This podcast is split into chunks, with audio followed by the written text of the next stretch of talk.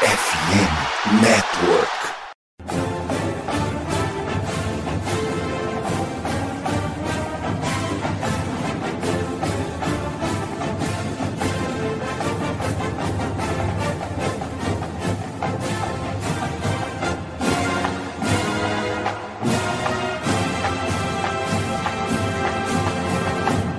Saudações, amigos! Saudações, fãs de esporte! Saudações, fãs do futebol americano profissional, do futebol americano universitário e do esporte como um todo. Que grande prazer, que grande alegria, que grande satisfação. Estamos chegando mais uma semana com o meu, o seu e o nosso CollegeCast. Hoje, uma terça-feira, dia 31 de janeiro. Estamos chegando aí para dar início a nossa série sobre o draft. Iremos analisar mais de 100 jogadores aqui nas próximas semanas. E para abrir com chave de ouro, a gente começa com os caras que ficam mais isolados no campo, lá atrás, a secundária, cornerbacks e safeties. Então, a gente separou aqui 11 jogadores de secundária para poderem ser analisados pelo nosso time para você que está precisando de um corner, que está precisando de um safety no draft, já saber que jogadores o seu time pode pegar e se caso ele escolher um dessa lista, você saber o que pode esperar desse atleta. Mas antes de a gente começar a fazer as nossas análises, vamos começar a apresentar a mesa que vai compor o programa de hoje. E já que o assunto é cornerbacks e safeties, não dá para começar com outra pessoa. André Lima, muito boa noite. Você que joga de defensive back pelos campos aí, Rio de Janeiro afora, de vez em quando ainda treina DB.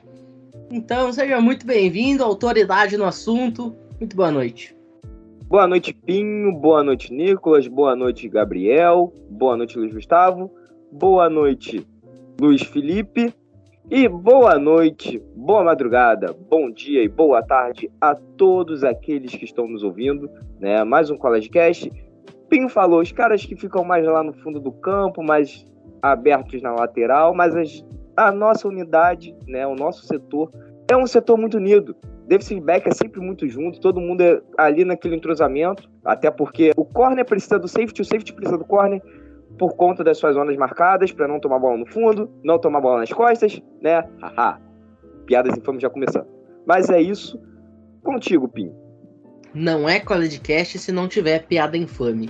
Inclusive, hoje mais cedo eu estava ouvindo o programa que nós fizemos sobre os defensive backs no ano passado, e essa piada de tomar a bola nas costas já tinha acontecido. Cortesia do senhor Luiz Felipe Amorim, que está aqui mais uma vez. Luizão, muito boa noite. O André roubou tua piada esse ano, então você tem aí aproximadamente uma hora para pensar em outra piada boa para falar. Muito boa noite. Boa noite, boa madrugada, bom dia, boa tarde, não importa o momento. E sim a sua audiência, caro ouvinte, sempre nos prestigiando. Então, meu querido âncora Matheus Pinho, hoje vai ser um pouco complicado, mas eu sabia que ia sobrar essa piada. Essa piada é genial, pô, é genial. Mas também mandar um grande abraço pro meu conterrâneo André, tamo junto. Um abraço para o Luiz Gustavo que está na mesa, Nicolas, nosso Gabriel, primeira vez na mesa para análise, que hoje é a nossa praia aqui, né? No caso minha, que eu não de defensive back, mas de análises. Vamos que vamos. Outro cara que também estava no passado destilando seu veneno aí para falar de defensive back, falou que tinha um certo cara aí que não era bom recebendo bola, por isso não era wide receiver, e também não era bom tacleando, por isso não era safety, como não era bom numa coisa nem na outra. Jogava de corner. Nicolas Teras e Oglo, muito boa noite. Tô ansioso para saber quem vai ser a vítima aí do seu veneninho nessa gravação de hoje. Seja muito bem-vindo. Boa noite, caros correligionários. Esse negócio aí de tomar a bola nas costas aparentemente é só com o André mesmo, né? O Felipe ali, pelo jeito, ele gosta também mas não se prontificou muito. E vamos aí, né? Hoje tem um nome aí bem interessante que vai sofrer umas alfinetadas. Ai, meu Deus, esse programa vai ser sensacional. Outro que também estava aqui no ano passado, a gente praticamente repetiu a mesa do ano passado, que coisa maravilhosa. Luiz Gustavo Mendes, seja muito bem-vindo também. Vamos mais uma vez aí falar de defensive backs. Então, palavra é sua, muito boa noite. É verdade, Matheus. Também quero desejar uma boa noite para todos os meus companheiros de mesa e uma boa noite também para as pessoas que estão acompanhando esse episódio do College Cast. Vamos analisar esse grupo de jogadores que promete ser muito profundo, né? Muitas opções interessantes. Exatamente. E a única mudança, a única substituição em relação à mesa do ano passado é que nós tivemos em 2022 o Rafa Menoncin. Esse ano a gente vai ter outro paulista. E que também torce para o São Paulo Futebol Clube. Mas não é o Menon. Gabriel Ruiz, muito boa noite, muito bem-vindo. Primeira aparição sua aqui nessas análises de prospectos para o draft. Até porque você foi convidado ao College Cast já depois disso. Mas ele é muito bem-vindo aí nesse nosso papo de maluco aqui que fica assistindo VT para falar de um monte de jogador que fala inglês e vai ser milionário daqui a um mês. Basicamente isso, né, Pinho? Boa noite, Pinho, Luiz Felipe, Luiz Gustavo, Nicolas, André. E um bom dia, boa tarde, boa noite a todos que estão nos ouvindo. Primeira vez fazendo análise de jogador, basicamente. Cara, é uma coisa interessante, né? Sim, que a gente sempre fala, pô, eu acho que esse cara aqui é melhor que esse aqui. Mas quando você pega o tape, é legal você ver o vídeo dos jogadores, você vê qual que é o ponto forte e o ponto fraco. E aí, você tipo, você manda na esperança que o general manager do seu time não vai fazer besteira de escolher outro. Você quer esse jogador. Mas você sabe que não vai adiantar de nada, porque ele nem vai ver esse e-mail. Então a gente faz aqui só pra dar uma ajuda pro povo que vai ouvir e que vai estar na esperança aí que o general manager do seu time não faça besteira no draft. Olha, não fique com tanta certeza. Porque outro dia o André me mandou umas imagens que aqui no College Cash ele foi responsável por analisar três jogadores. Os três acabaram sendo draftados pelo Jets. O Ahmad Sauce Gardner, no episódio dos corners e safeties, o Garrett Wilson no episódio dos wide receivers, e André, me ajuda, qual foi o outro? Foi o Brice Hall. E o Bruce Hall, no, exatamente, no episódio dos running backs. Então, Gabriel, já vai pensando quem tu quer aí que o Giants pegue. Mas enfim, enquanto o Gabriel pensa em quem que ele vai dar a dica pra rapaziada lá de Nova York, chama a vinheta, na volta tem bloquinho de recados, e aí sim a gente começa a conversar sobre esses jogadores. É já já, não saiam daí.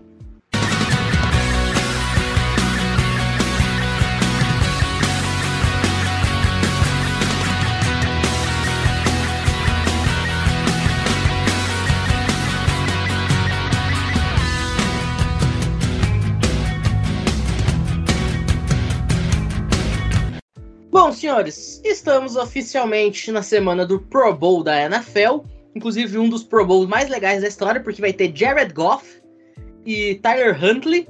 Que grande momento. Mas, todo mundo sabe, na semana posterior ao Pro Bowl, tem o Super Bowl. E sabe o que isso significa, gente? Isso significa que você só tem mais duas semanas para aproveitar os 10% de desconto que a FN Network está te dando na loja Esporte América. Você ainda não aproveitou? Sério? Então corre, meu filho. Aproveita, ó.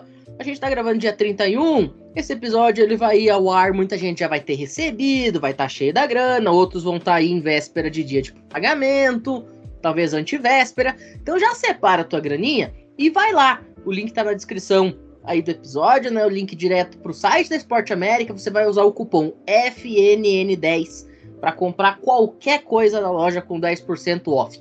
Pode ser, sei lá, uma jersey do Brasil 11 para você chegar bonitão aí nas competições da seleção brasileira. Pode ser aí um boné do teu time da NFL, pode ser uma camisa, uma t-shirt, pode ser de repente algum artigo do teu time da NBA, da NHL, da MLB, tem coisa de college lá também, é só dar uma procuradinha. Tem de tudo. Não fique de fora. Você só tem até o Super Bowl para aproveitar o cupom FNN10 na loja Esporte América, única loja credenciada e reconhecida pela NFL aqui no Brasil, com artigos oficiais e licenciados de todos os times da National Football League e também de várias outras ligas profissionais dos Estados Unidos, de outros esportes. Então, não marca passo. Aproveita, corre, que o tempo está acabando. E depois, se você quiser, manda fotinho lá pra gente do que você comprou, que a gente é curioso, beleza? Então agora, depois da vinheta, a gente volta aí sim pra mergulhar no mundo dos defensive backs. Não saiam daí.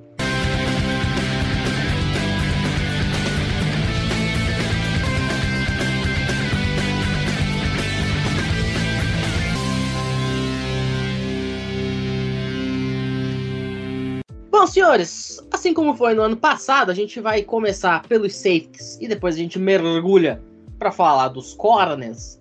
E a gente abre com o Gabriel, que o Gabriel é um cara torcedor de Alabama, então eu dei uma batalha para ele, tentar achar algo de ruim no Jordan Battle. Então, Gabriel, pontos fortes e pontos fracos de Jordan Battle, safety, Alabama Crimson Tide, a palavra é sua. Você me deu uma batalha, é complicado, cara complicado. Mas vamos lá. O Jordan Battle é um cara que ficou quatro anos como titular em Alabama. Para você ser titular no ano de calor, você tem que ser muito bom. Muito bom. A gente tá falando de Alabama. Outro ponto. Quatro anos titular é um respeito enorme que o Seaman tem por você. E você ganhou esse respeito. O que eu posso, assim, dizer do Jordan Battle, como torcedor de Alabama? Eu fiz o um textinho, analisando os jogadores, e eu dei um nome para isso, é o safety cavalo.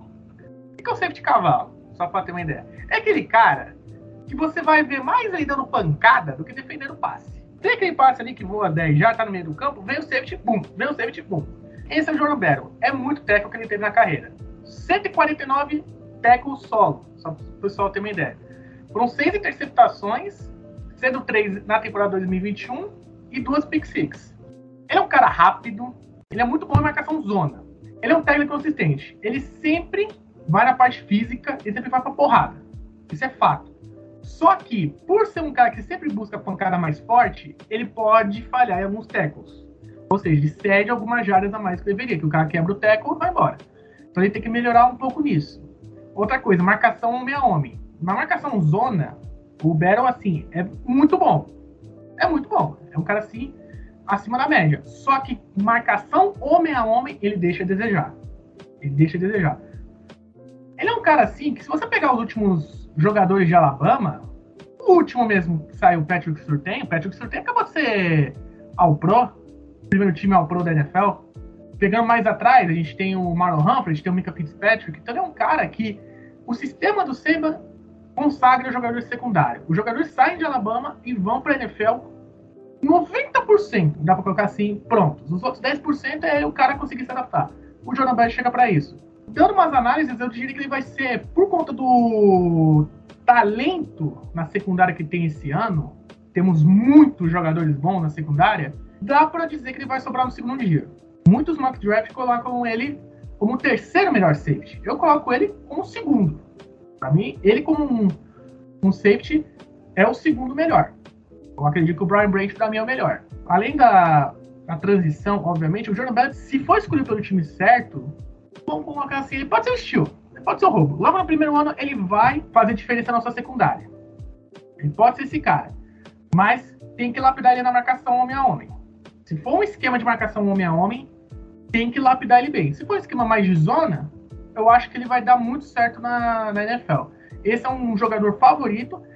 Poderia ter sido mais aproveitado em Alabama, mas enfim, tínhamos um coordenador defensivo que não era tão bom assim e não aproveitou tantos talentos, porque o Jordan Battle devia ser talento de primeira rodada, na minha opinião. Mas acredito que ele vai sobrar na segunda rodada. Tem pouco ponto negativo, marcação meu homem, teco no meio do campo, que ele tem que parar de tentar tanta porrada e fazer um teco mais seguro. Fora isso, eu acho que é um jogador assim, tem a altura certa, tem muita velocidade, tem uma velocidade regular no caso, tem zona muito bom, é um cara de muitas armas. Perfeito. O Jordan Battle que no ano passado tinha meio que uma briga com o Kyle Hamilton para ver quem seria o número um.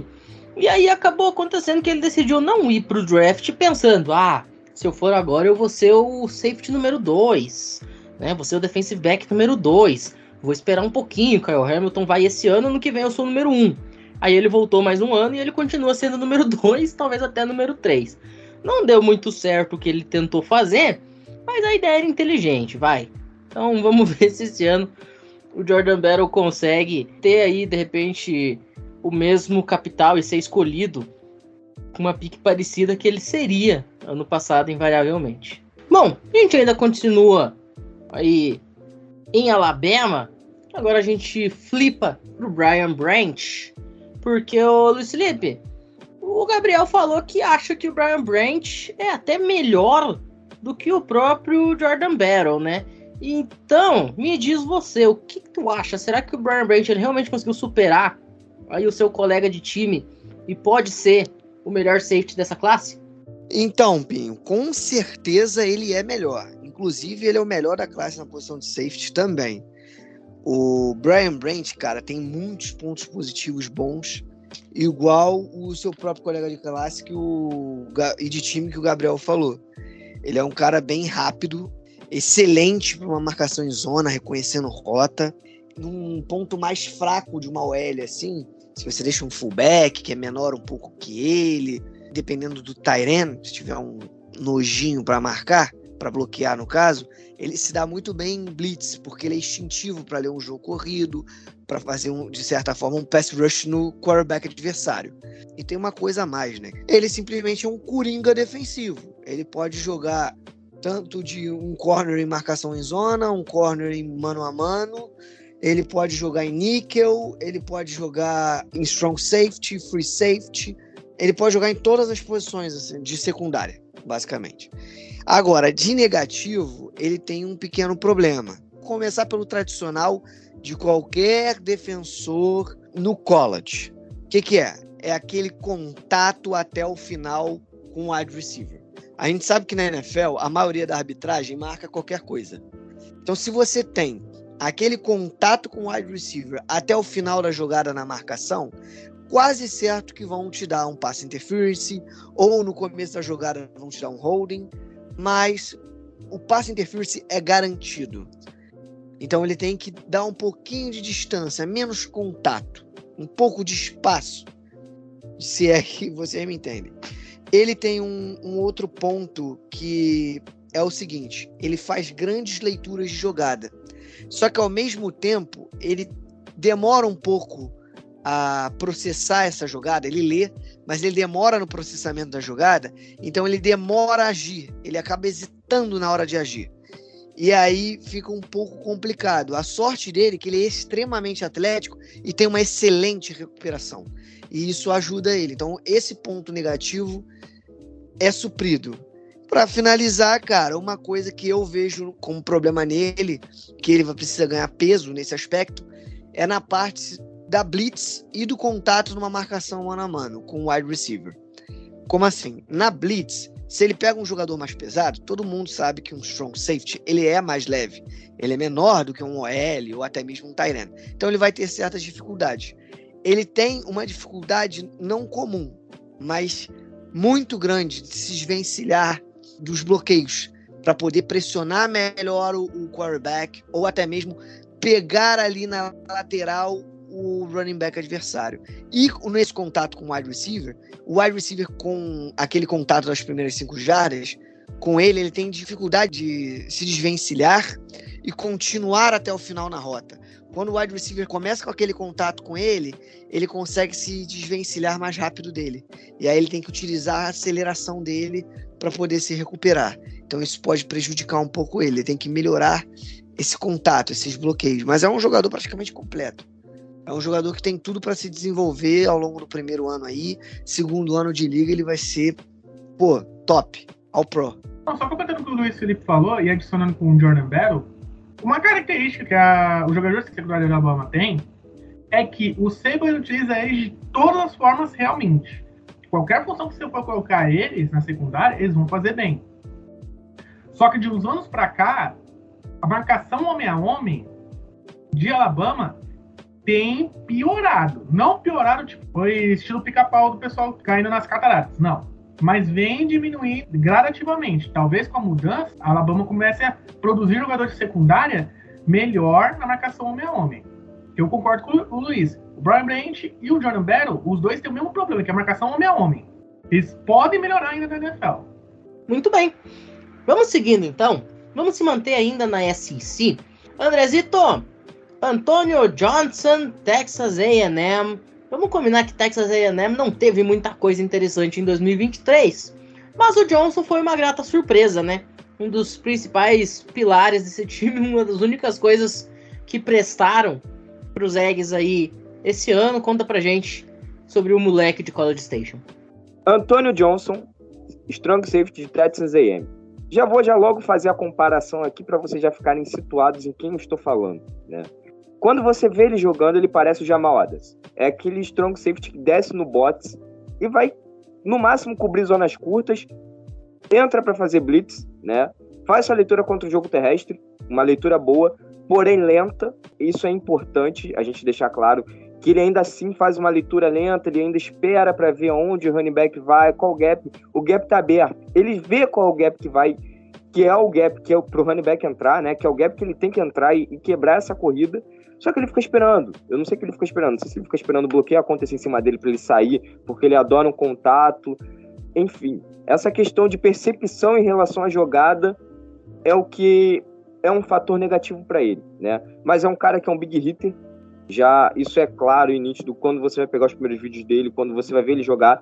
É um cara que gosta de ir pro contato, gosta de dar pancada e não tem medo de receber pancada, tá? Se vê um cara bloqueando, ele não, não hesita em tentar sair desse bloqueio, ele tenta ganhar na força. Teve um jogo, inclusive, que eu até demarquei aqui, que foi contra a Mississippi State um recebedor ele estava cobrindo na end zone e o recebedor ele tenta entrar na end zone né, na força, ele no ombro não deixa esse recebedor entrar, né? E os dois batem ali ombro a ombro, o recebedor vai para trás e aí depois é, acontece o gang tackle, né? Todos os jogadores de defesa vão ali em cima dele do, do recebedor e dão um tackle. Então assim, é um cara que a gente pode ver na NFL é, sendo utilizado muito para blitz, cobrindo zonas curtas, né? Principalmente zonas flat que foi o que Texas colocou mais ele para cobrir, né? E principalmente parando o jogo terrestre de maneira imediata, né? Até com Forlosa com ele, tá? Então, se o seu time precisa de um strong safety agressivo, Anthony Johnson é esse cara. Ele é um bom jogador ali para marcar cover 3, né? Cover 1 também, acredito que ele vai ser muito bem utilizado. E no mais, que nem o André falou, ele tem que melhorar um pouquinho a leitura de jogada dele e também a resposta em rotas mais profundas. É, esse foi um dos fatores que não aconteceu em Texas, né, o? Que foi exatamente não ter coberto o fundo do campo. Quando ele cobriu, assim, teoricamente, uma zona mais longa, foi exatamente questão de red zone. Quando era questão de meio de campo, ele não cobria, ele só cobria essas zonas curtas, como você falou. Numa cover 3, né, ali fazendo as zonas flat e um pouco acima out, né, mas não estendia o campo. E na marcação em cover 1, né, na marcação em mano a mano, eu não consegui observar, porque Texas jogou muito pouco nos jogos que eu observei, né, nesse tipo de sistema. E ele não estava em campo quando aconteceu isso, inclusive. Mas, em restante, você está totalmente correto.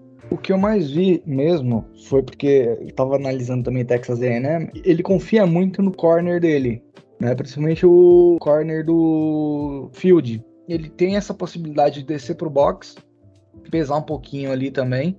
E realmente, eles jogam mais numa cover to read, uma cover for match. Esse é o sistema que eu vi também, não vi muita cover 1 também. Mas eu acredito que ele vai ser um bom jogador para você colocar ele numa cover 1 e para marcar um Tyrande recebedor, por exemplo. Muito bem. Vamos agora fechar sobre os safeties. Luiz Gustavo, Tyler Nubbin, da Minnesota Golden Gophers, é um cara que eu particularmente vou confessar que dos quatro selecionados aqui, eu não conhecia, tá? Era o único que eu não cheguei a ver jogar. Ver jogar eu até vi, mas eu não prestei atenção nesse jogador. Então tô muito curioso para saber o que, que você vai me contar sobre ele, né? Por que, que esse cara é considerado um dos quatro principais safeties da classe de CERT? Então, Matheus Pinho, Sobre o Tyler Nubbin, a gente pode destacar nesse caso a experiência dele, né? Porque ele jogou quatro anos na Universidade de Minnesota, é, se consolidou como um dos líderes e jogadores mais experientes da equipe nas últimas temporadas. E de acordo com alguns prêmios que ele recebeu, né, como fazendo parte da equipe Big Ten nos estudos acadêmicos, né, podemos ver essa inteligência dele dentro de campo, porque ele consegue ver, consegue analisar bem tanto a cobertura em zona quanto a cobertura homem a homem. E comparando com os outros prospectos dessa classe, quando chegar na liga, eu acho que ele pode entregar mais logo de cara do que os outros prospectos, porque ele tem um piso maior, enquanto os outros têm um teto maior, né? Porque ele já está com uma idade mais avançada também. E às vezes ele já está com um nível de jogo mais estabelecido. E também podemos destacar que ele é bem instintivo na defesa contra o passe, porque ele já conseguiu vários passes defendidos e algumas interceptações bem importantes para a equipe dos Golden Gophers nos últimos anos. Então ele não é tão conhecido como os outros prospectos de safety dessa classe, mas fique de olho, porque dependendo do time que escolher ele, ele pode render bastante já no seu ano de novato. Então vamos lá, debate pronto. Luiz Felipe, Battle, Branch, Johnson e Nubbin de 1 a 4, sua opinião? Eu botaria Brent, Battle, acabo sendo um pouco clubista, mas em terceiro eu colocaria o, o Johnson e por último o de Minnesota, que eu também nunca tinha ouvido falar nele, que o Luiz Gustavo analisou. Eu vou botar ele em quarto, vou ser sincero com a galera também, né? Com os nossos ouvintes. Porque eu não vi nada dele. Então não tem como opinar sobre um cara que eu nunca vi jogando. Pô, aí fica meio difícil. Nicolas, mesma pergunta. 1, 2, 3, 4, Battle, Brent, Johnson e Nubbin. Eu tô com o Luiz e eu também vou meter a da Glória Pires, porque eu não consigo opinar sobre o que eu não vi. André? É, o primeiro é o Jordan Battle, né? O segundo para mim é o Anthony Johnson, Brian Branch e o Tyler Nubbin. Oh, o André foi o diferentão da mesa. Gabriel, para você?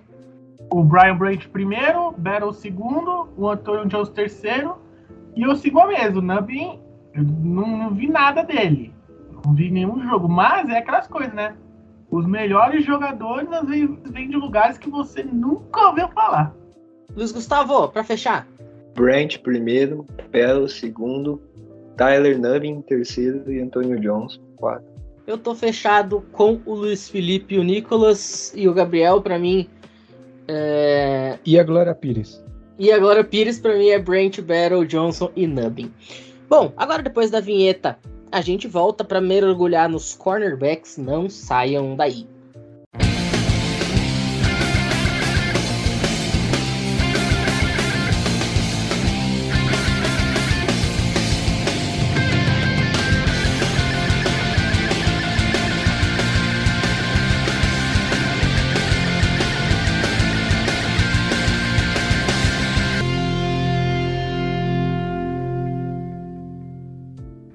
Estamos de volta agora para falar de corner. Nicolas, vamos abrir com Devon Witherspoon, a colher branca, vamos dizer assim, saído diretamente da Illinois Fighting Island.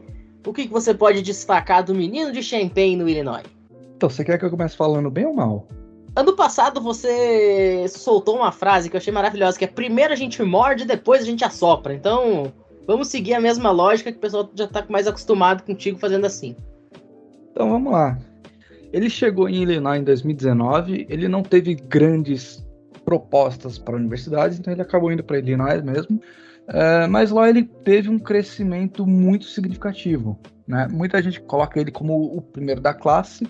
Eu vejo bons pontos positivos, mas vamos começar pelo que ele deixa a desejar. Ele é um jogador muito, é muito leve. Quanto que ele é leve? Ele pesa 81 quilos. E o que, que, isso vai impactar? A hora que ele chegar numa liga que os jogadores são mais físicos, você pegar, por exemplo, um tempo atrás, um, um wide receiver físico, o Heinz Ward, que jogou no, no Steelers, você botar o, o Devon Witherspoon na frente dele e falar, ó, esse aqui é teu supino. O Heinz Ward, eu tenho certeza que ele fica o dia inteiro ali. Se você trazer uma água de coco para ele com um canudinho, ele não para, ele fica semana. Isso é um grande problema para ele, né? A parte física. Eu achei ele muito leve, muito leve mesmo. Outra parte, ele é muito faltoso. Ele é um jogador que ele vai realmente acompanhar o jogador do outro lado, porque ele é muito bom em cobertura individual, né, man coverage, mas ao mesmo tempo ele é um jogador muito faltoso, então isso acaba sendo uma faca de dois gumes para o próprio time. E na NFL a gente sabe que a punição é, machuca muito mais, não são apenas 15 jardas, às vezes você pode tomar uma penalidade aí de 50 jardas por causa de um deslize de um jogador aí que quis agressivar demais. Por outro lado, né, como eu citei, ele é um jogador muito bom, cobrindo os jogadores de ataque individualmente. É, ele é muito bom uh, reconhecendo as jogadas, então ele sabe, ele tem a noção do posicionamento dele de campo e do posicionamento do adversário, então ele consegue responder rápido na cobertura da, das jogadas, e por incrível que pareça, o cara ele tem 80 quilos, mas ele é um belo de um hard hitter, tá? Se você moscar, ele vai bater em você e vai puxar o fio da tomada. Você vai ouvir até o Windows reiniciando. Perfeito, 81 quilos de pura raiva, Nicolas Terziogo. Sobre o Witherspoon, ele foi um dos líderes, né, jogadores mais importantes da defesa de Illinois na temporada passada, que foi uma das, se não a mais surpreendente, né, no país, com uma temporada muito boa que a equipe teve, e muito por causa do Devon Witherspoon. E ele conseguiu produzir muito na última temporada do college football, tanto que ele ganhou o Jim Thorpe Award, que premia o melhor jogador de secundária na temporada do college football. Então, olho no Witherspoon para ver se ele consegue traduzir esse desempenho do college football na NFL. Só para fazer mais um comentário, eu vejo ele saindo no final da primeira rodada, tá? Eu acredito que o Bengals possa escolher ele para substituir o Eli Rotten Apple, que ele só fala no Twitter, né? Porque em campo o menino é sumido. Não, o Eli Apple realmente é um cara sensacional. Dizem que o Gabriel tem saudade do Eli Apple, inclusive lá no Giants. Por falar no Gabriel, seu Gabriel, vamos continuar na Big Ten. Vamos agora para Pennsylvania. Joey Porter Jr., Penn State, Nittany Lions. É contigo. Cara, dou graças a Deus que o Eli Apple saiu do Giants. Obrigado, meu senhor. Mas vamos lá, vamos falar aqui do Joey Porter Jr. Cara, eu tô tentando achar defeito. Porque ele é um protótipo de cornerback. Ele é alto, ele é forte, ele é rápido, ele é o cornerback goleiro. Qual que é o cornerback goleiro? Todo mundo já jogou bola na vida. Todo mundo pegou aquele goleiro que espalmava tudo. Tudo que ia na direção espalmava. Em vez de encaixar, espalmava. No futebol, nosso futebol da bola redonda, você ia profanar palavras de baixo calão e audiência explícita. Mas, na NFL é perfeito. No código de futebol é perfeito. O Joey Porter Jr., ele tem uma marcação muito boa. Ele espalma tudo. Assim, ele não dá espaço para o wide receiver completar a recepção. Não dá mais chance. Ele é muito bom, cara. Ele é um protótipo. Assim, quando você olha um quarterback, você fala, pô, eu preciso de um cara assim, alto, rápido, forte. É o Joey Porter Jr. Ele é muito bom. Ele, na última temporada, não cedeu nenhum touchdown. Eu fui pesquisar isso, gente. Ele não cedeu um touchdown em 275 snaps, marcando. Como é que pode um corner não ceder um touchdown? E ele está sendo cogitado para ser top 10 no draft. Em todo draft, top 10. A maior dificuldade que eu vi do Joy Porter Jr., e assim, de quase todos os jogadores de secundária, praticamente, é talvez ler jogo terrestre. Né? Ler quando o ataque adversário vai fazer uma corrida. Mas isso, gente, aprende na NFL. Isso é o menor dos problemas. O quarterback é pago para defender passe. O Joey Paulo Jr. faz isso. Ele, ao primeiro momento, não parece ser o cara que vai entregar 5, 6, 8 interceptação no ano. Como até o Trevon Diggs. Mas é o cara que vai fazer o que o Trevon Diggs não faz. Ele não vai de big play. Vai ser muito difícil. O, os ataques adversários vão tentar correr dele ele vai ser o quarterback para ser impacto do dia 1. A defesa de Penn State foi muito forte esse ano, principalmente por conta dele. Quem for pesquisar no YouTube os highlights dele, tem um jogo contra Purdue. Ele defendeu seis passes nesse jogo. Foi o primeiro jogo da temporada de Penn State. Um cornerback que defende seis passes numa mesma partida, cara, isso não é normal. O cara não pode ser normal. Eu já até cravo aqui, para mim é o melhor corner vindo para esse draft. O time que escolher ele vai estar tá feliz. Eu concordo né, com o que o Gabriel disse. E, não sei se ele chega no nível, né? Mas essa última temporada do, do Joey Porter foi praticamente o nível do Sauce Gardner no college. E a gente viu que o Sauce fez no mercado. Um detalhe, né? Vocês vão reparar, o nome do cara é Joey Porter Jr. Não é por acaso, ele é filho do Joey Porter, que foi linebacker dos Steelers, dos Dolphins, dos Cardinals. É uma coisa que eu achei muito interessante aí no, no Porter Jr. é que os analistas eles colocaram aqui que ele consegue ao mesmo tempo ser muito ágil, ser muito rápido fisicamente, né, para conseguir fazer a cobertura, mas ele também tem uma velocidade de processamento muito rápida, isso é até mais importante. Como o Gabriel falou, uma coisa é o cara olhar a bola e ir para cima dela, entendeu? Você vai lá, espalma, faz uma de Tafarel! beleza, você cumpriu seu papel. Só que você conseguir fazer a leitura do jogo antes da bola chegar é ainda mais fundamental, ainda mais numa NFL que cada vez é mais aérea. Vou lembrar, o Joe Porter Jr. jogou em Penn State, é uma Big Ten. A Big Ten a gente sabe que é muito mais terrestre do que aérea. Tirando aí o High State, que nos últimos anos tem se especializado em jogo aéreo, mas os outros times são muito terrestres. Wisconsin praticamente só tem jogo terrestre, Michigan State praticamente só tem jogo terrestre, Michigan Wolverines tem um jogo terrestre muito importante, muito interessante, Iowa, Purdue, não preciso nem falar. Então, essa característica do Joey Porter Jr. é muito importante, ele consegue processar o jogo de uma forma muito veloz e entender o que vai acontecer para daí sim conseguir tomar a melhor ação. E esse talvez seja o ponto até mais importante para ele nessa transição para a National Football League. Agora, vamos cruzar o país de ponta a ponta? Vamos sair do estado da Pensilvânia, no extremo oeste, vamos para o extremo leste. Andrezito, Christian Gonzalez, diretamente de Eugene, no Oregon, Oregon Ducks. É contigo.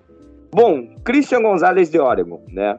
Cara, particularmente ele é o, o estilo de corner que eu não sou muito adepto, sabe? Por que, que eu não sou muito adepto?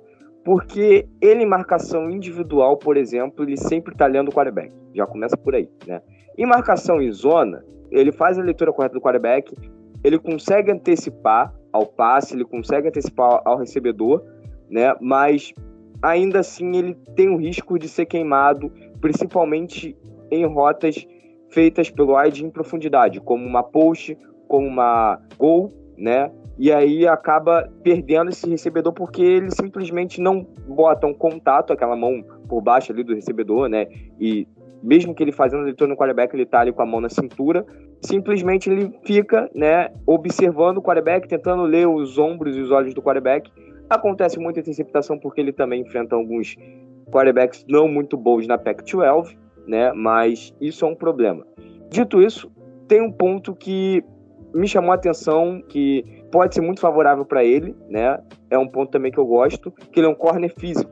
Gosta muito de contato, não tem medo de tackle, né? Vai no tackle baixo, vai buscando realmente ali a perna do recebedor, né? Não dá aquele tackle alto, tentando abraçar o cara, né? E perde tackle e vai tomar também em questão de corrida o stiff arm, né? Mas assim, é um cornerback feito para a zona, né? Marcação individual ele vai sofrer vai cometer falta. Eu vi espécie de interferências dele exatamente por causa disso, porque tem um capoete de ficar olhando pro quarterback, pede recebedor, e aí quando vai ver recebedor tá aqui, quando ele vai virar a cabeça, começa a bater no recebedor, né, tenta ganhar no físico pro recebedor não pegar bola, né, muito também pode ser por conta da proteção em relação às 15 jardas que se ganha no pass interference, ao invés de ganhar o campo todo, né, toda a rota feita pelo recebedor. Bom, dito isso, é um corner que, se eu sou general manager, eu iria pensar muito em draftar ele pelo esquema do meu time, né?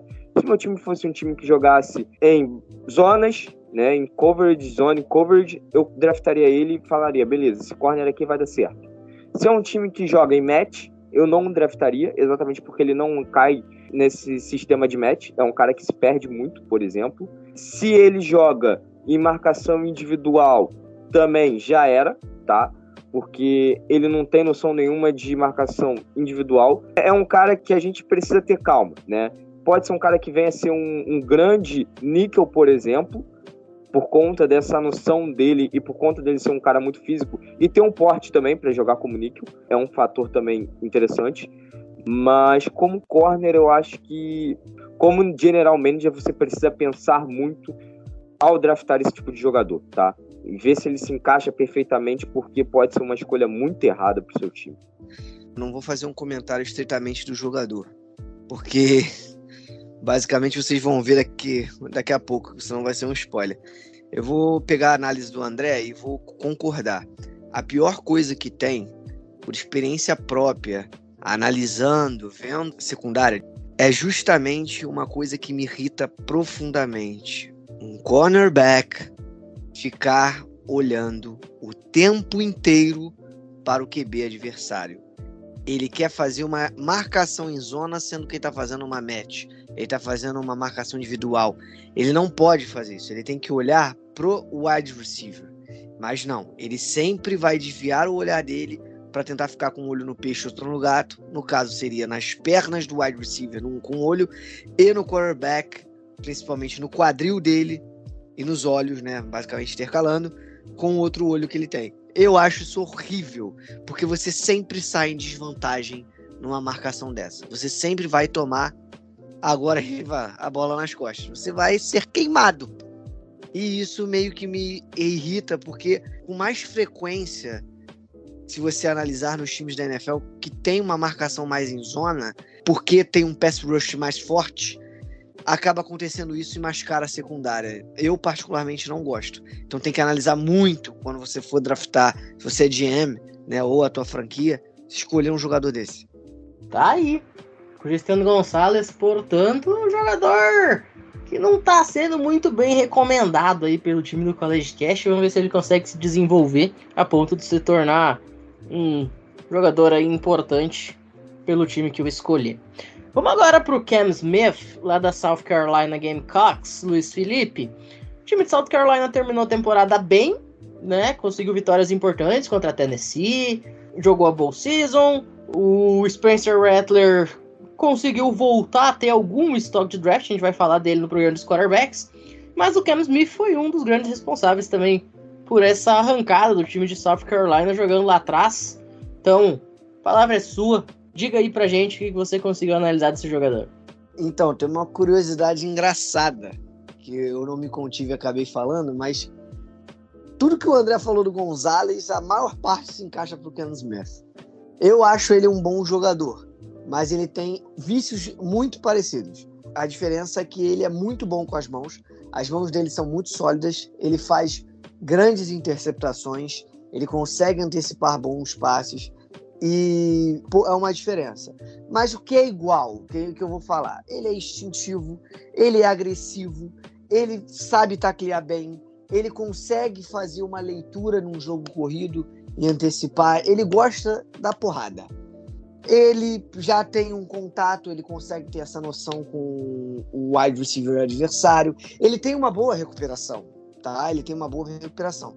Só que aí vem os problemas. Os problemas dele são problemas cruciais. É aquilo que eu comentei reforçando e que o André falou do Gonzalez.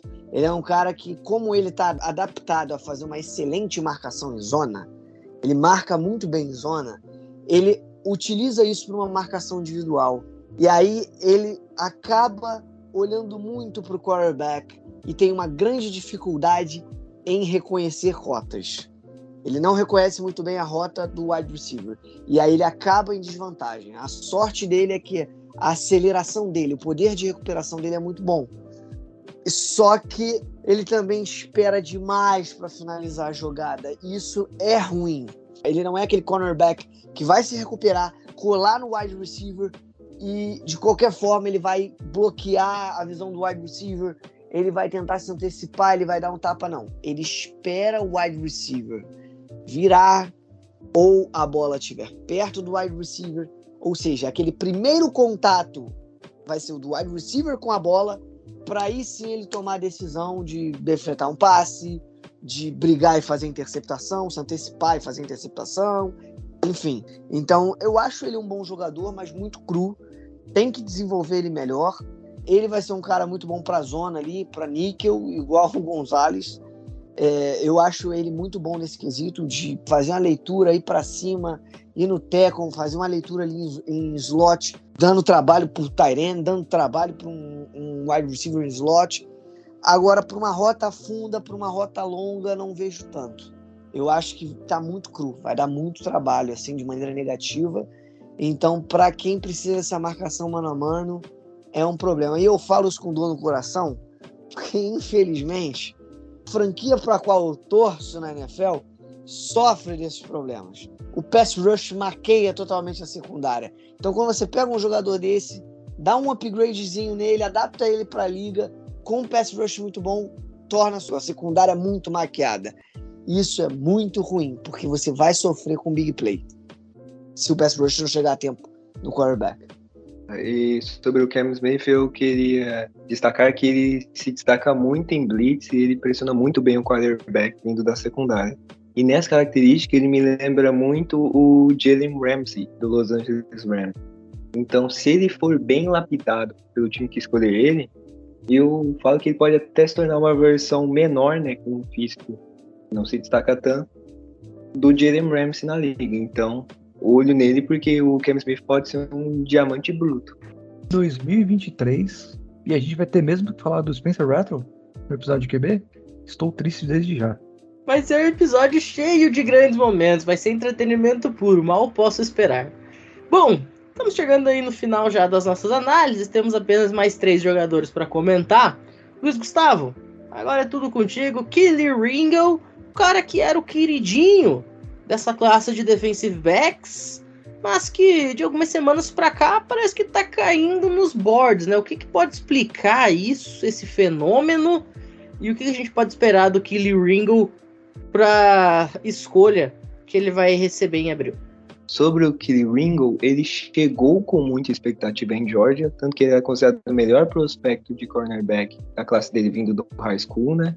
Só que no primeiro ano dele não recebeu muitas oportunidades porque ele lesionou e às vezes, né, histórico de lesão pode ser um motivo para não ter muita confiança das equipes escolherem no draft mas eu acho que na questão de habilidade, para mim ele é um dos melhores, se não o melhor da classe. Todos os fundamentos da posição ele sabe e consegue aplicar eles muito bem dentro de campo.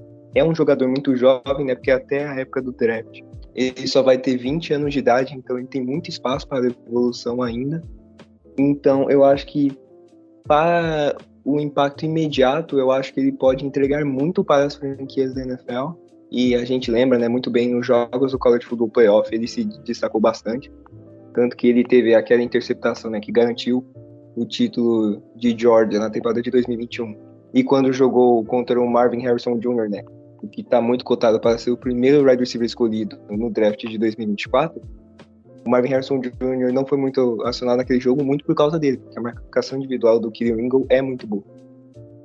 Então, Resumindo, eu acho que não estão falando muito dele, mas se o coordenador defensivo da equipe da NFL, né, que selecionar ele no draft, fizer um bom trabalho, o Kelly Ringo, com a atual projeção, pode se tornar um estilo do draft, porque ele já pode entregar logo no dia 1 dele.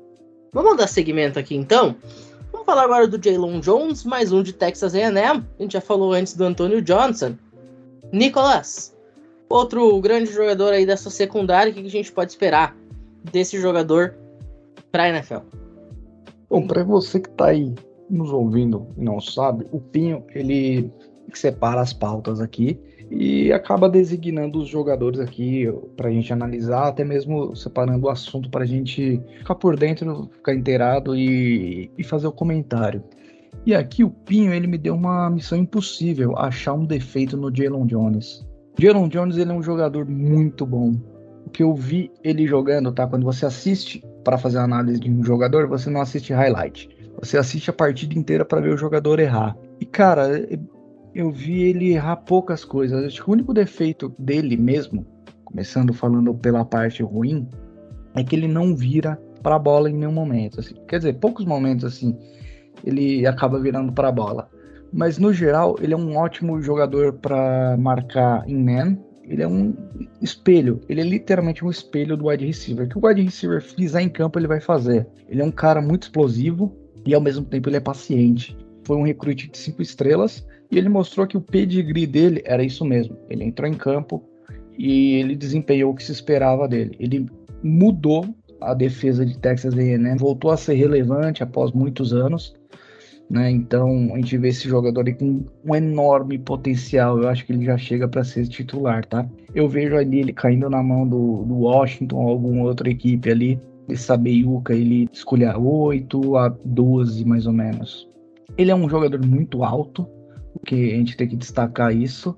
É, ele tem altura de 6'2, 1,87. É. Para um corner, é uma altura muito boa geralmente um cornerback tem 1,80m, 1,85m, ele já tá ali com o seu 1,88 quase. Isso é muito interessante para um jogador.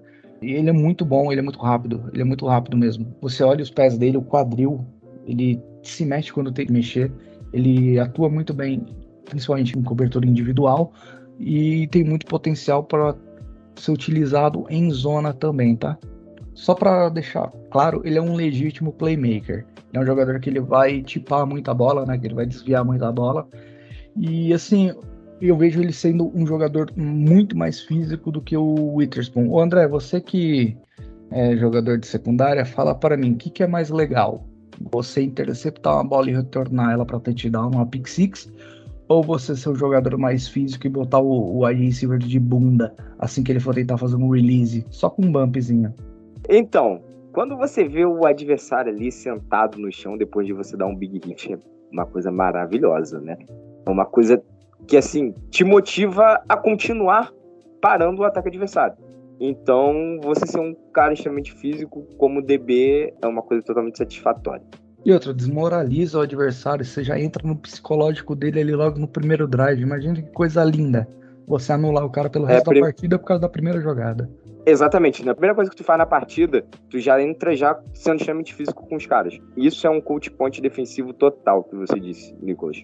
Entra no cara logo no primeiro lance, mira no cara, acerta o cara, não deixa ele pegar a bola e ele não vai mais tentar recepcionar a bola esticando o braço em cima de você ou tentando o máximo físico em cima de você porque sabe que ele vai perder. Para efeitos de comparação, quem assistiu Packers e Vikings algumas semanas atrás foi o que o Jair Alexander fez com o Justin Jefferson. Justin Jefferson não viu a cor da bola o jogo inteiro quando estava marcado pelo Jair Alexander. Porque na primeira jogada que o Justin Jefferson quis fazer uma graça, o Jair Alexander impediu a recepção, sambou nele, falou umas besteiras para ele, mandou aquele trash talk malvado, e o Justin Jefferson não conseguiu fazer nada o jogo inteiro. É mais ou menos isso aí que o Nicolas e o André querem falar. Bom, chegamos no último jogador então de hoje. André, Clark Phillips e o Ty Utes para fechar esse nosso balanço dos defensive backs. E o Tauts, né, é uma das defesas que eu mais gostava no draft passado. Decaiu um pouco nessa última temporada, mas eu fiquei feliz em observar um corner que, para mim, ele tem talento, mas ele ainda precisa ser lapidado, né, que é o Clark Phillips. Ele tem um problema no backpedal, tá? O backpedal dele é muito lento e ele tem esse problema na girada de cintura depois do backpedal, né, para acompanhar o recebedor. Mas isso não faz com que ele perca na jogada, tá? Como assim perder na jogada? Porque o tempo de recuperação dele é muito bom, sabe? Ele é um cara muito rápido. Ele é um cara que, mesmo ele tendo essa demora, quando ele vira, né, ele consegue encostar no recebedor, botar a mão na cintura ficar olhando ali nos olhos do recebedor para esperar um momento onde o cara ele vai literalmente olhar para a bola, olhar a mão do recebedor para o um momento em que ele estica a bola defletar, né, ou até mesmo interceptar, e ele consegue, tá? É um ponto interessante, é um cara que consegue jogar bem em mano a mano, né, em main coverage e zone coverage, os dois ele faz muito bem, né? É um cara que, quando tá em marcação homem a homem, eu já expliquei, né? Ele consegue recuperar, olha nos olhos do recebedor, fica olhando nos olhos do recebedor, quando o recebedor começa a olhar para a bola, olha para o alto, ele vai lá, coloca a mão ali ainda assim na cintura, olha para o alto, espera para defletar ou interceptar. Quando é na questão da zona, ele marca a sua zona, só que ele não fica que nem eu falei sobre o Gonzalez, né? olhando o quarterback somente, ele olha para o recebedor, olha para o quarterback, ele fica exatamente fazendo o que deve ser feito, né? O movimento inteiro de cabeça, sabe? Olhando para frente, olhando para o lado, olhando para frente, olhando para o lado. Se alguém entra na sua zona, ele imediatamente ataca esse recebedor, né? Ele não perde esse recebedor, não deixa o cara sentar ali na zona e ficar ali esperando a bola chegar, né? O que a gente ultimamente está vendo muito na NFL, por exemplo. E isso faz com que ele também intercepte bastante bolas ou deflete Outro fator interessante em relação a isso é o tempo de reação dele, né? Quando ele percebe que vem um recebedor, ele não espera o recebedor tomar a, a atitude para ele ir lá e, e, esperar, né? Ele imediatamente toma a atitude antes do recebedor. O recebedor tá fazendo sua rota, ele já tá já ali, beleza, esse cara aqui tá fazendo uma in, vai vir para a lateral do campo. Não vou deixar esse cara vir, eu já vou já cobrir ali quase com o meio do campo já para ele saber que não vai chegar essa bola. O quarterback desistir dessa leitura. Isso serve para outras leituras também, né, em relação ao sistema ofensivo. É um cara que raramente perde teco, tá? Tem teco muito bom. Então, para mim, ele foi o corner que, se eu fosse general manager, draftaria sem medo, sabe? É um cara que Se eu precisar de um corner seguro, como por exemplo no último draft foi o Sauce Garner, eu chamaria o Clark Phillips pro meu time imediatamente. Obviamente ele não vai ser um Sauce Garner da vida, né? Não no primeiro ano, eu acho, mas é um cara que me passa esse ar de segurança, assim como era o Sauce Garner no último draft. Eu queria mencionar que ele foi muito produtivo para a defesa de Utah, né? Mesmo essa unidade não sendo tão impressionante como nas temporadas passadas. E pelo tamanho dele, eu acredito que ele tenha mais futuro na liga, como o Nickelback mesmo, né? Jogando no slot. E vamos ver como vai ser o processo de adaptação dele, né? E se ele vai conseguir traduzir essa produção no futebol americano universitário para a maior liga de futebol americano do mundo. Perfeito. Então agora de bate pronto, top 3 corner, vamos fazer a eleição de 7, mas top 3 em ordem, Luiz Felipe Amorim, quem você escolheria? Eu vou de Jalen Jones, Joey Porter Jr. e aí o André me convenceu com o Clark Phillips. Que dá para ficar na dúvida entre ele e o Kelly Ringo, que é muito novo, tem um teto muito grande. Nicholas. Jalen Jones, Joey Porter e o André de terceiro. Brincadeira, coloca o Clark Phillips ali também na terceira colocação. E o André, se ele quiser o quarto, eu deixo. André. Primeiro vai ser o Easterpoon, segundo o Clark Phillips e o terceiro o Porter. Gabriel. Primeiro Joey Porter, segundo Jalen Jones e terceiro. Terceiro. Vou de Cali Ringo. Luiz, Gustavo. Joey Porter Jr. de primeiro. Eu não tinha uma opinião muito formada sobre ele, mas com os companheiros né, me confirmaram. O Kelly Ringo, que ele tem um potencial muito bom, né, se for bem lapidado, e o Clark Phillips, pela análise que o André fez. Gabriel, você foi de George Potter Jr., Jalen Jones e Kelly Ringo nessa ordem? Isso. Então, tô contigo. Era exatamente a ordem que eu também ia. George Porter Jr. na primeira posição, Jalen Jones em segundo, Kelly Ringo em terceiro. Joey Porter Jr. foi o único citado em todas as listas, eu acho, né? Então isso prova o quanto esse jogador é realmente um extra classe na posição. Bom, com isso a gente encerra essa análise de secundária. Na próxima semana a gente volta para falar de outra posição. A gente ainda não definiu exatamente qual vai ser o calendário, qual vai ser a sequência, mas até o dia do draft a gente vem com muita informação, muita análise de prospecto, como eu falei antes. Mais de 100 jogadores analisados aqui pela equipe College Cast nas semanas à frente. Andrezito, mais uma vez, muito obrigado pela participação e até a próxima, meu bruxo. Muito obrigado ao Pinho, a todos aqueles que estão aqui na bancada e a todos aqueles que nos ouviram, né? Semana que vem tem mais. Fique de olho no College Cast. Ou melhor, de ouvidos. Exatamente. De olho também. Nicolas e eu estamos tecendo uma ideia aí. Vocês vão poder ficar de olho, mas enfim, a gente vai expor isso aí mais pra frente. Falando nisso, Nicolas, até a próxima e como diz uma música muito famosa, aquele abraço. Aquele abraço. Valeu aí, rapaziada. Obrigado por todos comparecerem e prestigiarem esse grande episódio do College Cast. E dos próximos também. Gabriel, primeira participação tirou de letra, hein? Muito bem. É assim que a gente gosta. Valeu, Pinho. Obrigado pelo convite. Eu nunca fiz uma análise assim, né? Mas não manjo tanto de secundária, mas a gente faz o que pode. Agradecer o pessoal que ouviu, o pessoal aqui da mesa e até a próxima. Luiz Felipe, eu brinquei ano passado que você era o nosso analista mora, né? Você era o, o, o cara que passava 10 horas por dia assistindo VT. Então, você tá em casa, né? Tá, tá na, no seu território, naquilo que você gosta de fazer. Até a próxima, meu bruxo. Obrigado, Pinho. Mais uma noite, mais uma madrugada que a gente quase adentrou aqui fazendo análise. Uma boa noite aí para meus grandes parceiros de mesa aqui, colegas de mesa. Para você não pode faltar, né, meu querido? E para os nossos ouvintes. Vão me ouvir nas todas as próximas análises, mas com muito prazer. E eu queria tecer que pode deixar comigo o Spencer Rattler. Vai ser meia hora de show. Como diria Mário Jorge Lobo Zagallo, o único homem tetracampeão mundial da história, alô Argentina, vocês vão ter que me engolir. Luiz Gustavo, muito obrigado e até a próxima também, meu velho. Obrigado pelo convite, Matheus Kim, para participar desse episódio do College Cash. E esse foi só o começo, né? Porque vamos gravar muitos episódios de análise para o draft desse ano ainda.